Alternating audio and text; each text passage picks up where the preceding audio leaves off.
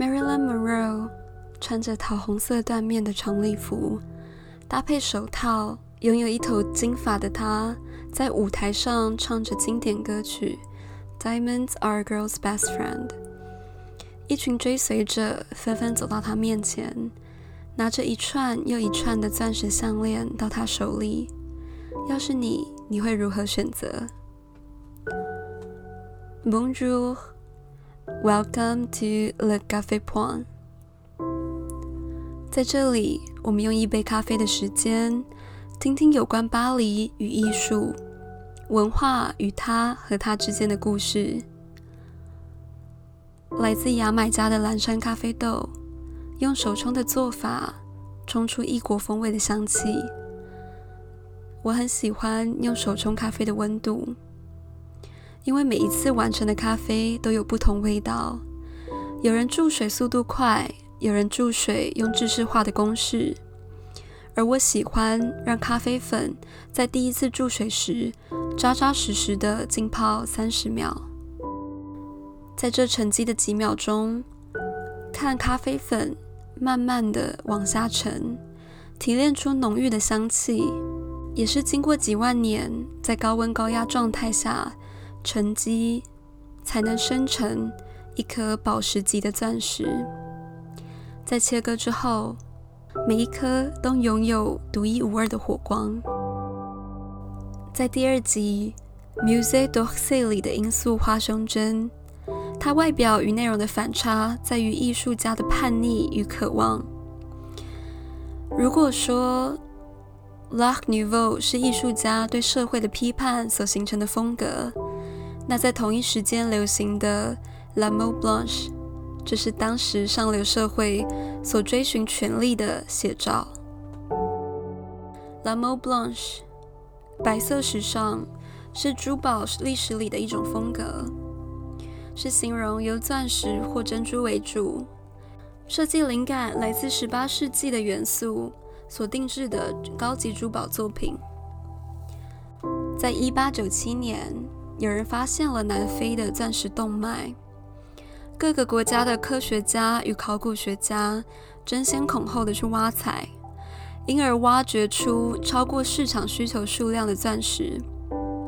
而在此前的一八八零年间，俄罗斯发现了 platinum 里的元素，被科学家开发出新的技术层面，进而制造出人类能佩戴的一种金属原料。钻石搭配白金就变成 high jewelry 的一种基本配备。再过了三十九年，圆形明亮式 brilliant cut 切割的出现，更加深了钻石本身的火光呈现。这些事件都一一构成了 La m o Blanche 风格在上流社会盛行的原因。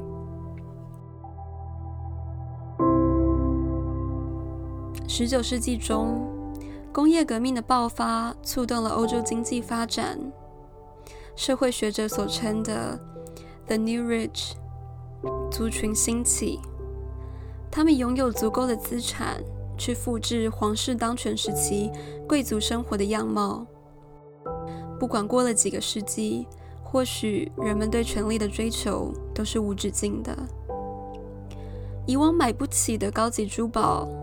现在有了资本去选择，就像那些赞助巴黎歌剧院的企业家一样，手握着舞者的生涯成本，他们的话语权变相的决定了舞者在社会里角色的分量。他们向往皇室的权利，向往支配的快感。以前专属于皇室的 jeweler 变成专门为他们服务的品牌。像卡地亚跟索妹，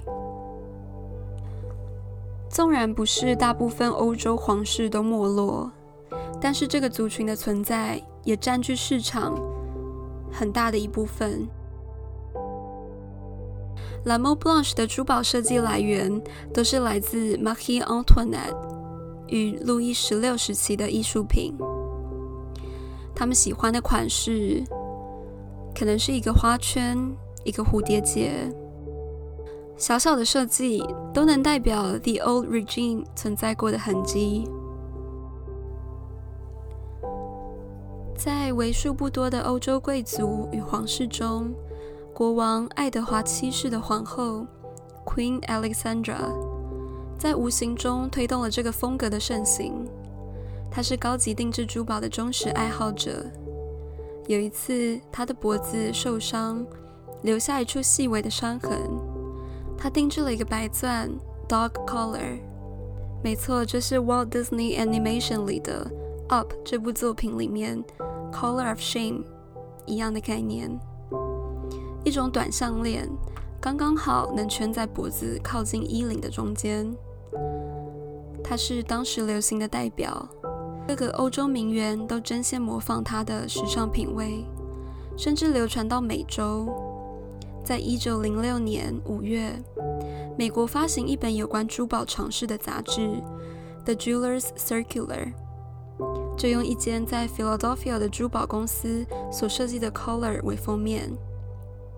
这件作品有一千六百颗 rose cut 钻石镶嵌而成，借用蝴蝶结的形状设计，精简而大方。这个设计仍保有皇室的雍容。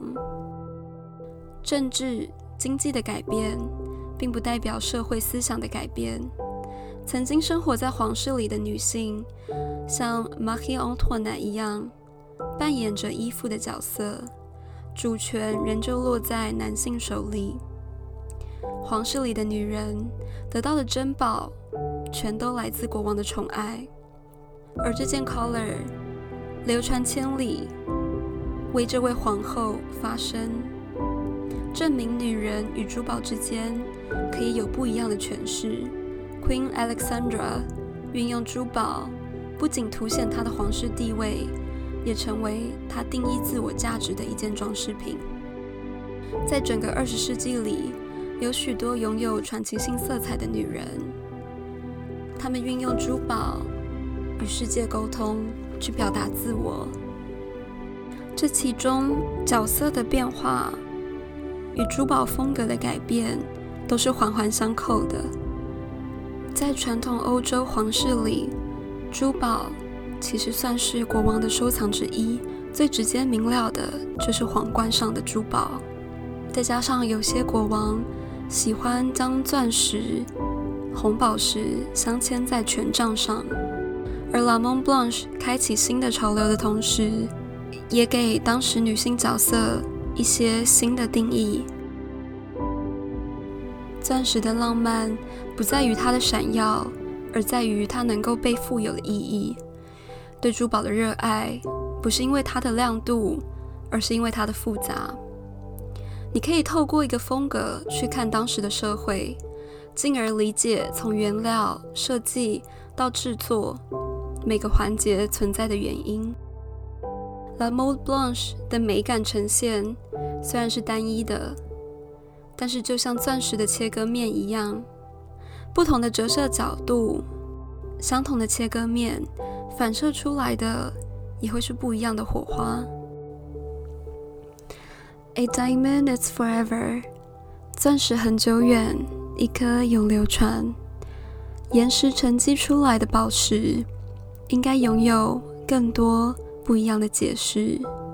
就像它的佩戴者，也值得拥有。他的声音，我是 Celia。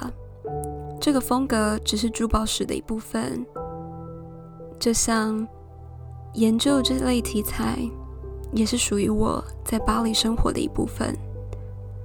在国外生活，也希望自己能用钻石的切割面去看待这个世界。去让自己的成长添加养分。而十七世纪就有这么一群贵族二代，留学欧洲的各个角落，去寻找不同于自己国家的美学生活。下一杯咖啡，听听有关他们的留学后记与法国美学添加的色彩。下周三台北时间晚上八点准时上线。A bientôt.